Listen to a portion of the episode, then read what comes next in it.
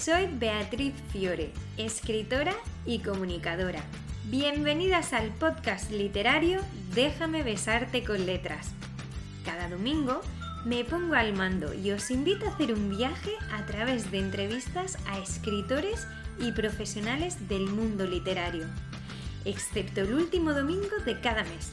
En ese episodio comparto trucos de creatividad y leo uno de mis relatos, para que juntas seamos unas disfrutonas de la lectura. Todas las notas del podcast, junto con más contenido literario y creativo, están disponibles en mi blog déjamebesarteconletras.com. Además, si os suscribís a mi newsletter, recibiréis acceso a una pregunta extra de cada entrevista. Arranca nuestra aventura. ¿Preparadas? Hoy tengo el placer de charlar con una autora, empresaria e influencer que con mucho trabajo y constancia ha conseguido alcanzar cada una de las metas que se ha propuesto. En este café entre letras nos vamos de viaje con su libro Tienes un Ferrari en el garaje, encuéntrate al final del camino y cuya sinopsis dice así. Brian es una mujer de mediana edad que parece tenerlo todo en la vida. Una familia perfecta, salud, bienestar económico. ¿Qué más podría desear? Sin embargo, se siente vacía, resignada a vivir una vida que no ha elegido. Hasta que un día, aprovechando la ausencia de sus hijos y su marido, saca el Ferrari que tiene olvidado en el garaje e inicia un viaje sin rumbo fijo en el que irá encontrando personas que la guiarán en el camino. Ahora sí, bienvenida al podcast, Mónica Vicente. Gracias. Bueno, nos ha costado grabar, que lo hablábamos antes, pero por fin estamos aquí y vamos a charlar de este libro maravilloso en el que nos invitas a todos a, tener un ratito con nosotras mismas y a encontrarnos. Y yo quería preguntarte, para, así para empezar, ¿por qué elegiste la fábula o el cuento como formato para esta historia y no te decantaste directamente por la no ficción? Bueno, pues porque yo creo que con historias se aprende más, porque libros de autoayuda, que no me gusta llamarlos así, me gusta más decir desarrollo personal, ¿no? Porque lo de autoayuda suena, no sé, como que necesitas, no sé, ir a un médico o algo así, ¿no? Entonces, eh, sí que es verdad que casi todos son teóricos y yo podía haber hecho el libro en plan, capítulo 1, libérate de tus miedos, ¿sabes? Pero es que eso no engancha tanto. Yo creo que las personas o el conocimiento siempre se ha transmitido con historias y cuando hay una emoción asociada también, pues se retiene más y llegas muchísimo más. Entonces a mí me parece que el storytelling además es algo que a mí me gusta mucho también por mi trabajo. La oportunidad de contarlo en formato novela se hacía mucho más cercano y mucho más fácil de hacer llegar el mensaje a la gente. Estoy muy de acuerdo con eso y es como lo típico, ¿no? Que nos contaban nuestros abuelos siempre cuando somos pequeños una historia y no la olvidas. Sin embargo, cuando te, te intentan transmitir un conocimiento, digamos, más seco, si lo que tú comentas de la emoción, se acaba diluyendo con el tiempo. Sí, porque además ten en cuenta que en una novela, en este caso un cuento, una fábula, más bien una fabulita, ¿no? Pues hay personajes, entonces te puedes sentir identificado y puedes reconocer también a otras personas de tu entorno a lo largo de los personajes de la historia, que con un cuento o con, con un libro de no ficción, pues es mucho más complicado, ¿no? No sé, se te hace más cercano, yo creo, cuando te puedes poner en el papel del personaje principal y recorrer el camino con ella, con Brian. ¿Y cómo surge esta historia de, del Ferrari en el garaje? Bueno, lo contamos ahí en el prólogo del libro. Un amigo mío me dijo esa frase una vez, la de Mónica, eres un Ferrari en un garaje, ¿sabes? Y yo no lo entendí en ese momento, fue hace muchos años. En un momento de mi vida, pues eso, estaba en un garaje y literalmente estaba ahí atascada, viviendo en Irlanda en esa época siguiendo al que es ahora mi expareja, pues de país en país, sin usar mis habilidades, un poco perdidas, ¿sabes? Como que yo siempre he tenido muchísimo potencial, siempre, no sé, he tenido bastante éxito y no sé, comencé a ser madre, tener pareja y como que me perdí un poco por el camino, ¿sabes? Dejé de ser yo y de luchar por todos esos sueños que tenía antes y lo describió muy bien y años más tarde, cuando me separé, que por fin cogí mi Ferrari, ¿sabes? Pues me vino la cabeza, sí, claro, ya me di cuenta de, de, que, de, que, estaba en un garaje, no me había dado cuenta, porque cuando tú estás dentro no te das cuenta, piensas que ese es mm. tu lugar y no sabes ni siquiera que hay una puerta por la que puedes salir ni te lo planteas, ¿no? Ese es tu lugar, en un garaje estamos todos a salvo, no nos pasa nada, no cambia nada, no ocurre nada, ¿sabes? Ese status quo, la palabra que a mí me gusta un poco oír, ¿no? de huir la zona de confort, que está demasiado así como manida, ¿no? Pero es verdad que nos, nos acomodamos con las rutinas, por donde la vida nos lleva, con lo que se supone que tenemos que hacer, ¿no? Pues lo que decías al principio, pues tienes a tus hijos, te va bien económicamente, tienes una pareja, o sea, ¿qué más puedes pedirle a la vida? ¿no? Pero en el fondo, pues es que falta, si, si tienes toda esa potencia, esa capacidad, ese potencial, cualquiera al nivel que sea, ¿eh? no tiene por qué ser un Ferrari ni nada, es un símil, pues no utilizarlo, al final yo creo que te hace estar súper triste y no ser tú mismo. Tenemos que utilizar nuestros dones y lo que la vida nos ha dado, ponerlo en valor para el resto de las personas y en un garaje, desde luego, cuando no te mueves, cuando no avanzas, mueres, ¿no? Todo lo que no se mueve o todo lo que no crece, muere. Entonces, nada, años más tarde eso, cuando ya me separé y empecé a a, coger carrerilla, como quien dice, me empezaron a ir las cosas súper bien, a tener más proyectos, a vivir la vida con muchísima más intensidad, me acordé de esa frase y se me ocurrió hacer un libro porque me pareció súper metafórica, la entendí perfectamente, me sentí identificada y hablé con la editorial de la que ya era autora, con Penguin Random House, y les propuse la idea y les encantó. Y mira, es el primero de varios de momento, ya estoy acabando el segundo, que lo entrego ahora prontito. El siguiente viaje de Brian, va a ser una colección, Los viajes de Brian, que se publicará el segundo en junio. Y, nada, va en paralelo a mi vida, ¿sabes? O sea, en realidad es bastante autobiográfico. Pues justo te iba a preguntar eso de cómo ha sido tu propio viaje escribiéndolo, porque ah, escuchándote hablar de cómo ha sido tu proceso y tras leer el libro le veía mucha similitud y también porque, claro, una cosa es vivirlo y otra enfrentarte a contarlo, porque eh, es inevitable que al, haber ciertas similitudes, aunque no sean todas, mucha gente te diga, pero esto es completamente autobiográfico, ¿no? ¿Sabes este morbo que muchas veces hay con los libros?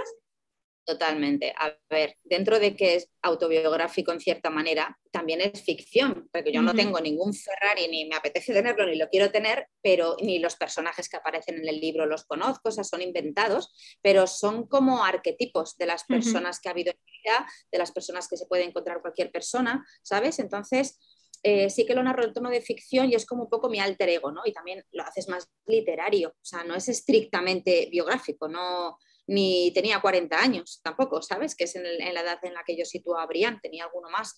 Entonces, em, ¿cómo ha sido? Pues por un lado terapéutico, porque claro, ha sido, voy como viviendo en paralelo a Brian, ¿no? Y voy cerrando el círculo, entonces, pues he llorado mucho escribiendo el libro, pero es que como que me apetecía contarlo, compartirlo y si lo que he aprendido después de mi separación, que ha sido un granito en mi vida, ¿no? Después de 17 años, imagínate, tres hijos, o sea, lo que nos pasa a muchas, ¿no? Que crees que no me llegué a casar porque no soy muy de bodas y eso, pero vamos, como si me hubiera casado, que piensas que es para toda la vida, es el padre de tus hijos, y de repente todo cambia y no te lo esperas, sale de tus planes, tienes que empezar, no de cero, porque muchas cosas ya las tienes, pero sí que es verdad que replantearte un poco todo, lo, todo aquello que te habías imaginado ya no existe. Mm. Entonces tienes que hacerlo todo. Y, y, aprendí que ser vulnerable es distinto a ser débil, ¿no? Cuando estuve, pues eso, haciendo mucho tema de desarrollo personal, metiéndome en temas y estudiando, aprendí que la vulnerabilidad en realidad para mí es una fortaleza y dije, bueno, ¿qué hay de malo en expresarlo? ¿Qué hay de malo en contarlo? ¿Sabes? Porque al final para mí no, el separarme tal no ha sido ningún fracaso, todo lo contrario, ¿sabes? Cuando dicen, ah, qué pena, qué pena mm. ninguna, ¿sabes? Al final es que tenía que haber terminado mucho antes, no supe ver el final, o sea, aprendes muchas cosas, agradezco muchísimo el haber salido de ahí, o sea, para mí ha sido un triunfo personal enorme que he querido compartir, porque no fue fácil, me costó muchos años dejarlo, ¿no? Cuando entiendes que lo tienes que dejar, porque eso es lo complicado, ¿no? Que mucha gente está ahí atrapada no solo en relaciones, sino también en trabajos, por ejemplo, ¿no? Mm. que tienes un trabajo fijo y dices, pero ¿cómo lo vas a dejar? Si es fijo, dices, ya, pero es que no me gusta el ambiente, no me gusta mi jefe, no me dan, ¿sabes? No, no estoy, no me motiva y seguimos ahí a veces, pues no sabemos muy bien por qué. Y cuando por fin das ese paso de valentía de dejarlo y de empezar otra cosa diferente, pues no sé, se te abre un campo infinito de posibilidades, ¿no? Como Brian, que abre el garaje, sale con el ferry y dice, ¿y ahora dónde voy? O sea, mm. puedes ir a todas partes. Y ese es, luego ya empiezan otros problemas, ¿no? De, ¿y ahora, ahora dónde tengo que ir? ¿no? Pero al menos ya has salido. Y, y, eso, y no me ha importado exponerme en cierta manera, si lo quieres ver así, porque creo que esa es la gran parte que yo tengo que aportar.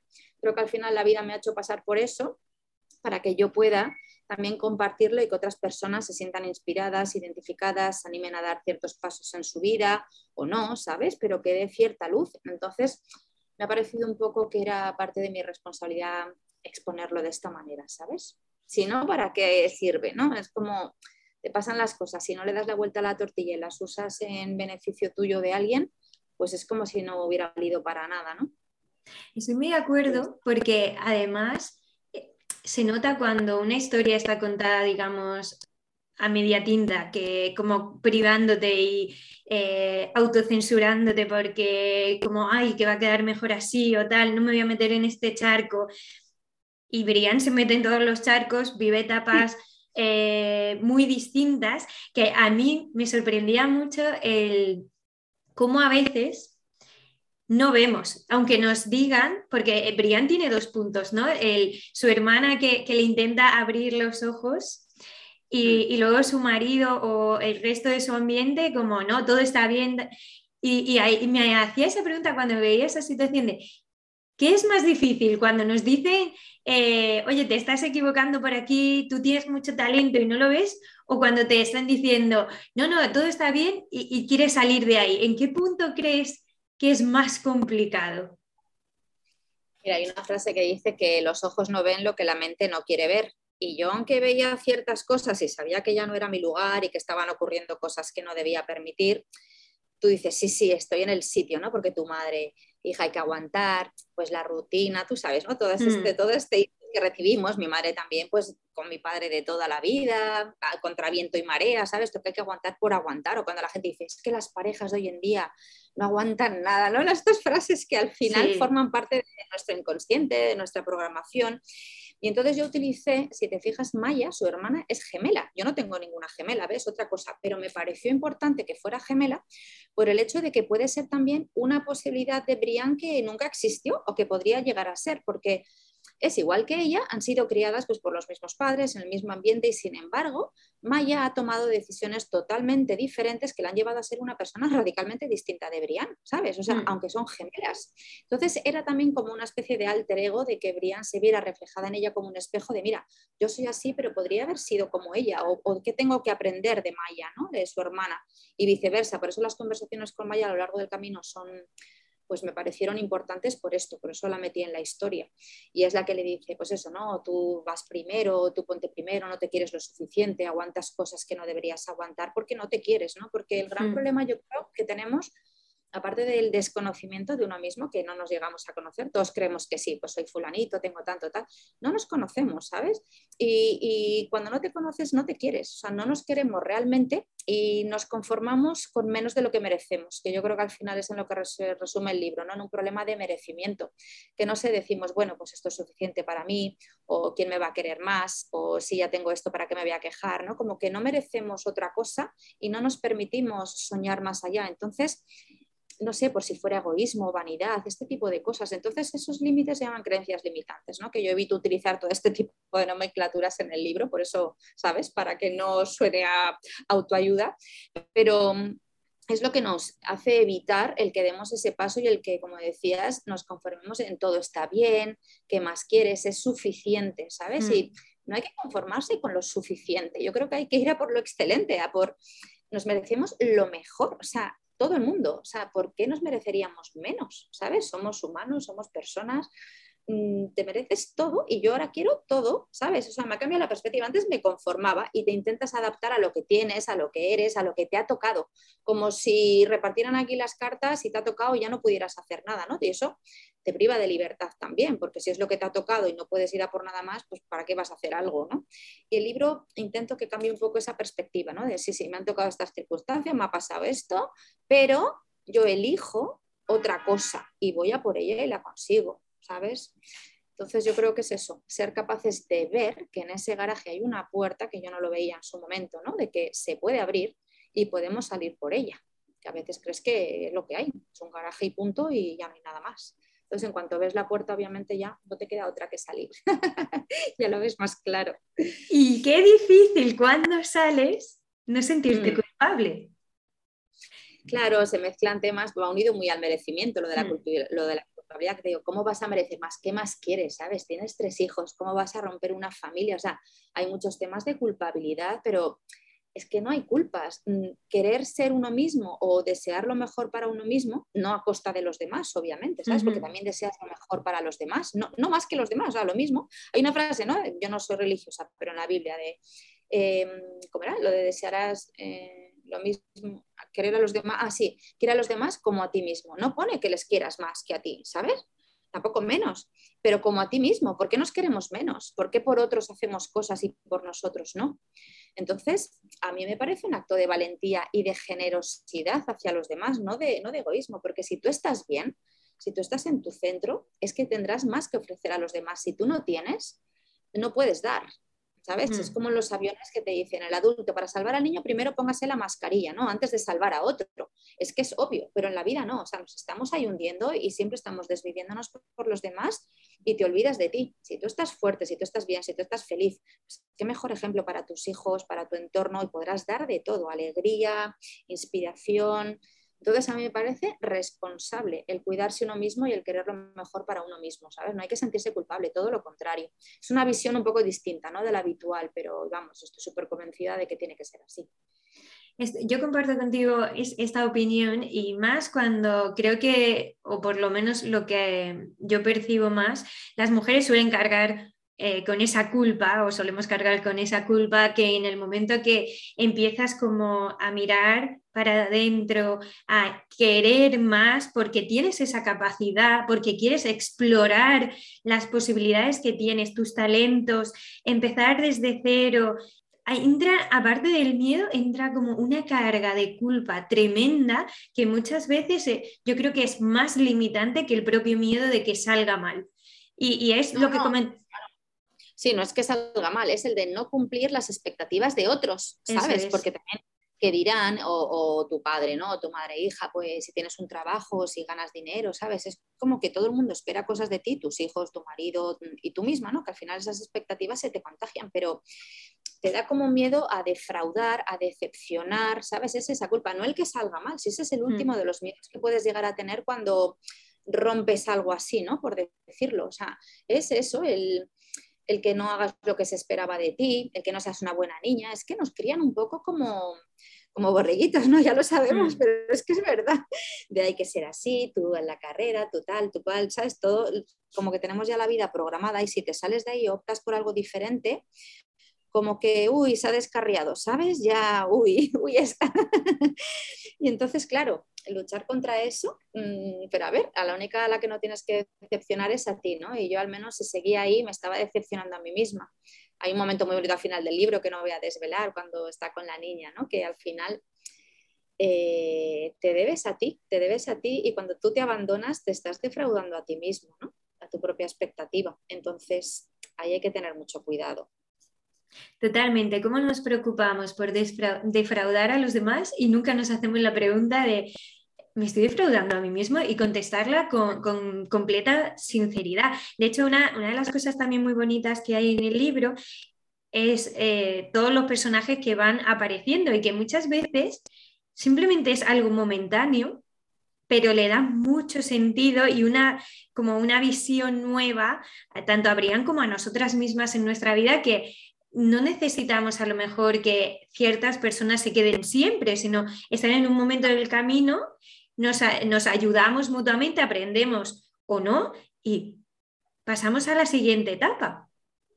Exacto, yo es que, claro, yo al menos, y muchas de nosotras, y muchos seguramente, te crían con eso de que te casas como que para toda la vida, ¿sabes? Una pareja, y no te planteas que eso pueda terminar, o sea, no es una opción. Entonces, mueves todo lo demás, te adaptas, intentas encajar para que esa premisa no se rompa, cuando en realidad tenemos copilotos, ¿no? Yo utilicé también la metáfora del Ferrari, si te fijas, el tema del maletero, de viajar mm. ligero, de mirar por el retrovisor, mirar hacia, adelante, el tema del copiloto, que hay un capítulo dedicado cuando recoge a una chica y tal, y es que en la vida tú tienes un destino, ¿no? Una meta, un objetivo, lo que tú quieras, ¿no? Hacia dónde tienes que ir. Pues hay gente que te acompaña en cierto tramo, cuando, como cuando tú recoges a una autostopista, ¿hacia dónde vas? Hacia aquí, vale, pues yo me bajo en tal sitio. No, es muy raro encontrar a alguien que vaya exactamente al mismo sitio que tú, ¿sabes? Hmm. Entonces, compartes esos tramos del camino con las personas que te toquen. No me refiero solo a parejas, sino a amigos, a socios, a compañeros de trabajo y, están en tu vida para ese momento, para ayudarte. Son como mentores que van apareciendo como en el libro, desde la camarera del bar, ¿sabes? Que tiene esa conversación y que ha cumplido esa función y le ha dado una perspectiva como otros personajes con los que está más tiempo, pero que lo que tú dices es que al final en la vida llevamos un montón de copilotos y lo importante es ser el piloto de tu Ferrari no el mm. copiloto del coche de otro, que es como estaba Brianna al principio, ¿no? Siguiendo a su marido a todas partes, o sea, él tenía su vida y ella simplemente iba de copiloto, pues yo qué sé, para hacerle la vida más amena, ¿sabes? Pero Donde tocaba. Eran los sueños de él, claro, te ha tocado y como que asumes, yo vengo pues de una familia donde mi padre es más autoritario, ¿no? Somos muchas, hemos sido criadas en un ambiente igual más machista, que todavía esto existe mucho, como sabemos. Entonces, como que asumimos que el que pilota la vida, el que dirige es el hombre, o, la mujer en el caso de que sea al revés, y nos olvidamos de pilotar nuestro propio coche. Entonces dejamos que otro diga por aquí y por allá y simplemente acompañamos. Y me parece eso, pues eso, que al final acabas donde no quieres, ¿no? Porque mm. no era tu lugar, acabas donde no debes estar. Entonces sí, yo ahora me planteo la vida eso de que van a, dejo que gente entre y salga de mi vida, pero que salga también, que es otro, otro punto importante, ¿eh? el de dejar ir, que a veces nos aferramos a las cosas y tienes que entender que ha llegado a su fin cosas, personas, pensamientos, casas, no hay que aferrarse a nada. Hay que aceptar según va viniendo y cogiendo lo bueno y dando lo bueno, ¿no? Y lo que dure, duró, para eso está.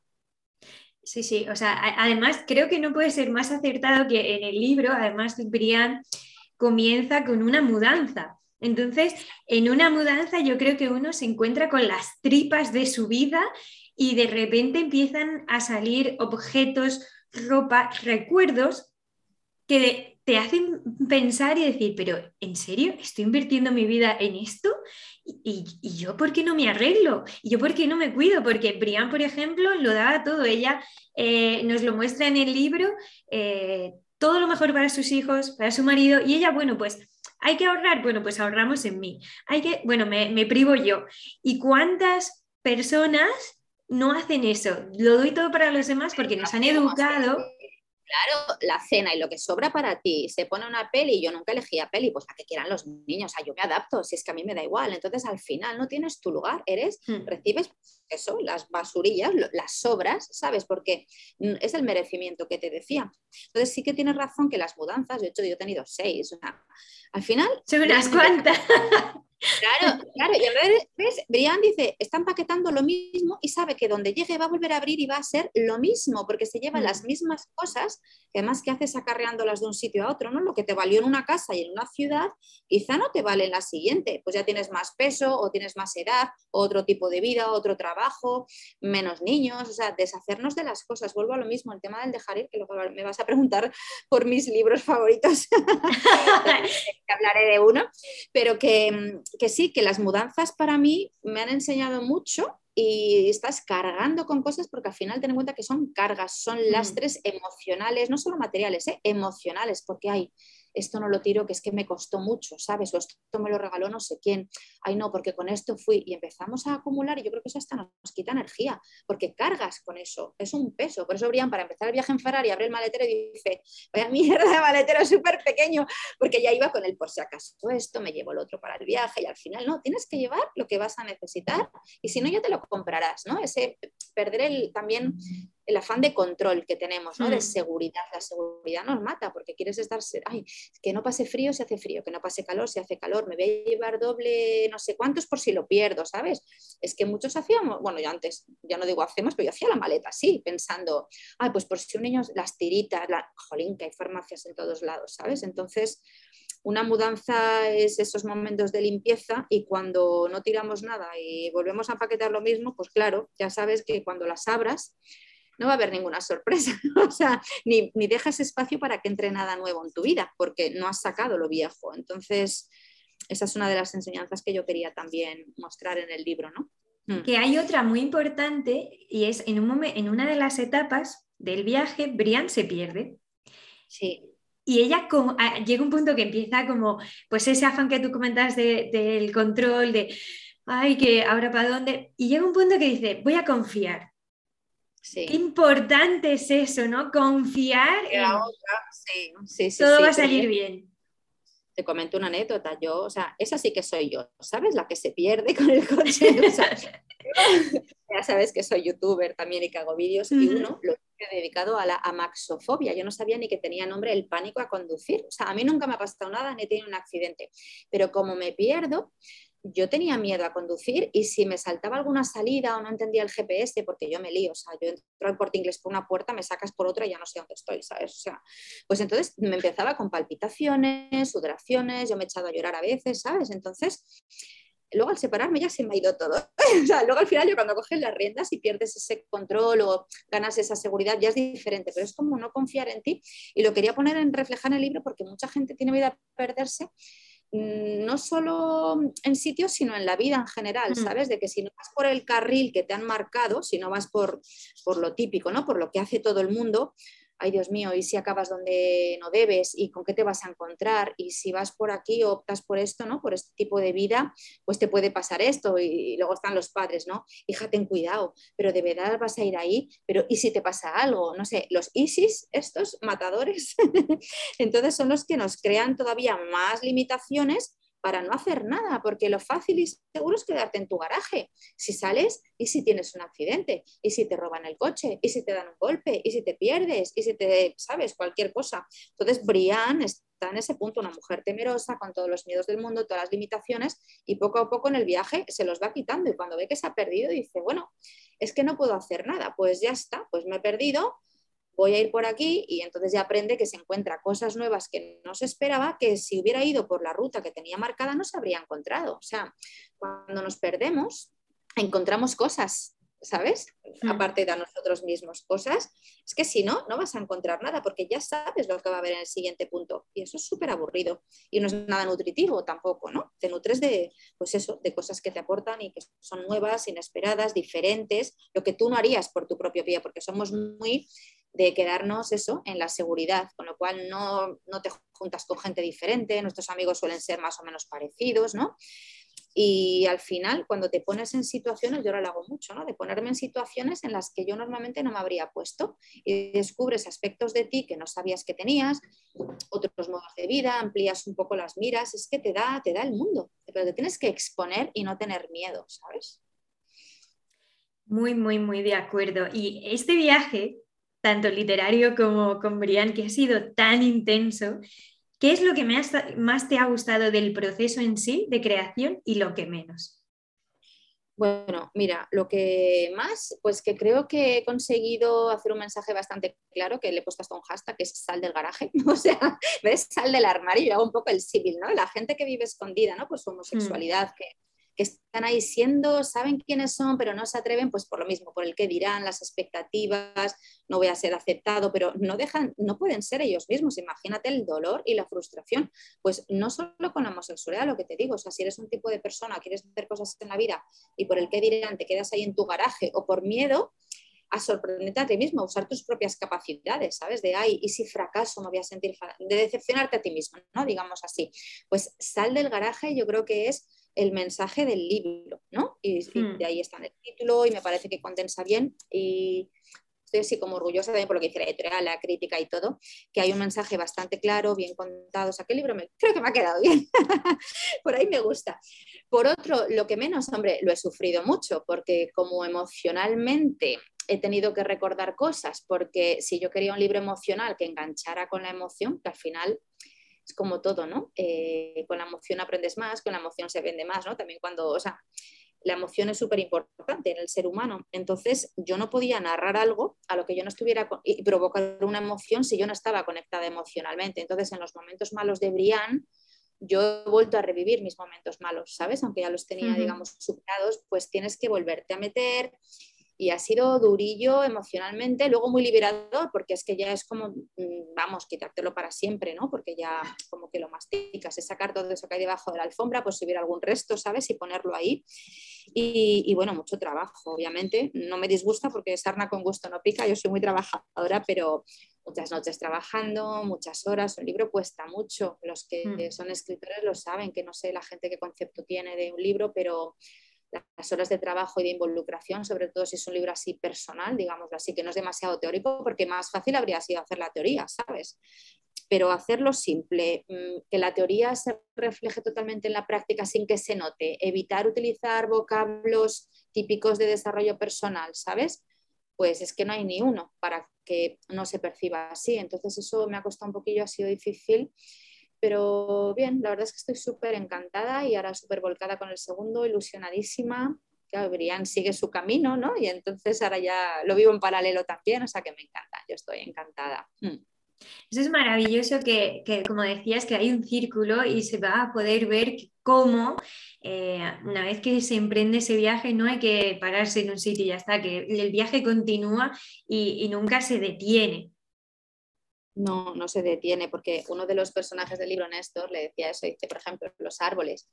O sea, los árboles crecen hasta que pueden crecer, no se paran hasta mitad de camino, ¿no? Y el ser humano mm. es el único que dice, ya he llegado, ya, yo ya estudié una carrera, yo ya tengo un trabajo, yo ya me he casado, yo ya tengo, no sé, y como que frenas un poco el crecimiento porque se supone que ya está, cuando no dejas de crecer, mira, pues emocionalmente, espiritualmente, a nivel pareja, o sea, tenemos un montón de, un montón de ramas, ¿no? Entonces, ¿por qué frenarte? Entonces siempre tienes que ir al siguiente nivel y eh, eh, son pequeños éxitos que vas teniendo y son los que te hacen feliz, ¿no? Al final todos sabemos que la felicidad es el camino, la felicidad te la haces tú, pero tiene que ser mediante el crecimiento, creo yo, la creatividad, el hacerte a ti mismo y llegar a tu mejor versión, que es en lo que estoy trabajando en el segundo libro, ¿no? De hacia tu mejor versión. ¿Por qué conformarte con menos? Si, o sea, todos tenemos un potencial ya sea de lo que sea, somos semillas, pues una semilla de sandía, pues tendrás que llegar a ser la mejor sandía, ¿sabes? Que tú puedas ser. Y si eres una semilla de alcachofa, pues una alcachofa. Pero quedarte a medio camino y ser un chuchurrio ahí, pues no tiene ningún sentido.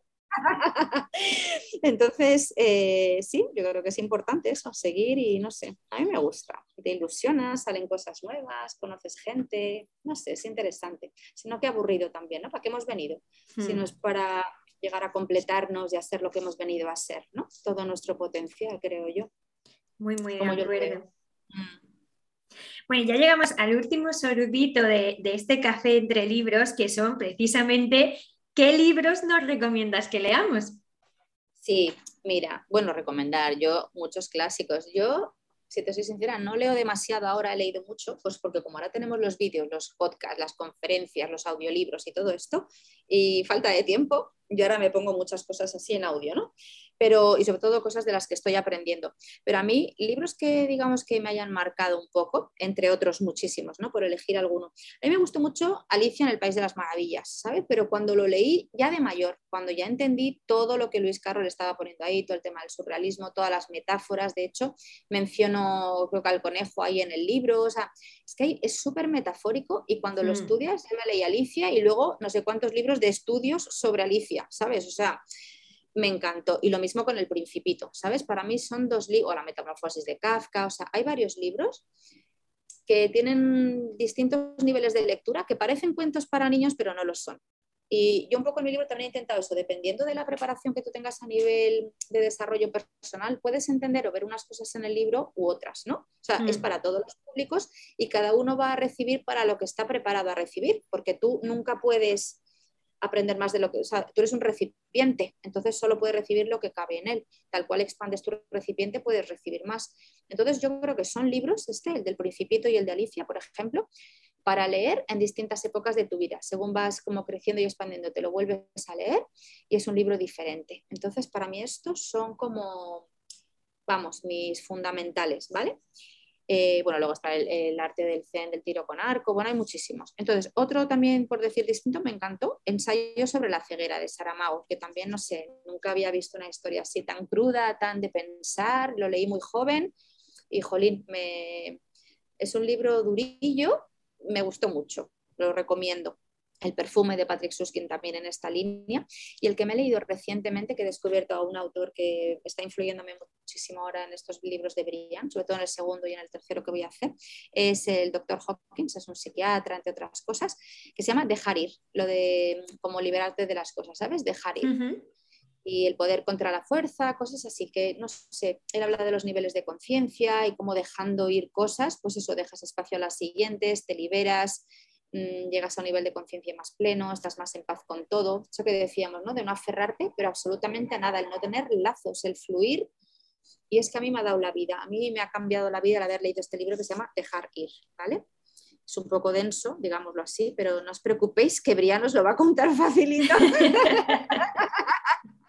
claro, porque yo pienso en estos libros y digo, madre mía, el tocho que me acabo de leer, que yo entiendo que cualquier persona no ni es capaz ni le apetece, porque es de esos que como te despistes, a veces tienes que volver a leer de esos densos, de los, de hmm. los específicos.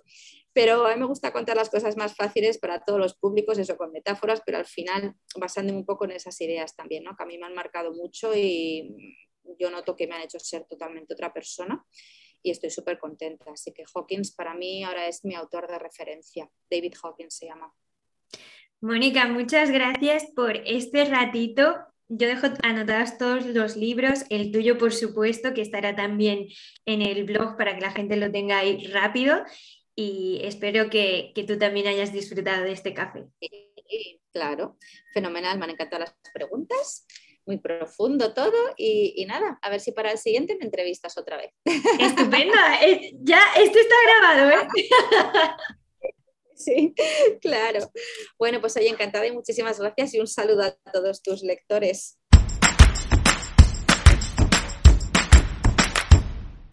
Muchísimas gracias por escuchar este episodio. El próximo domingo vuelvo con más historias.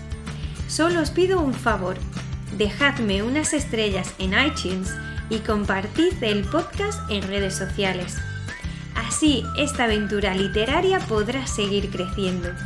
De corazón, a ti y a ti, gracias por dejarme besarte con letras.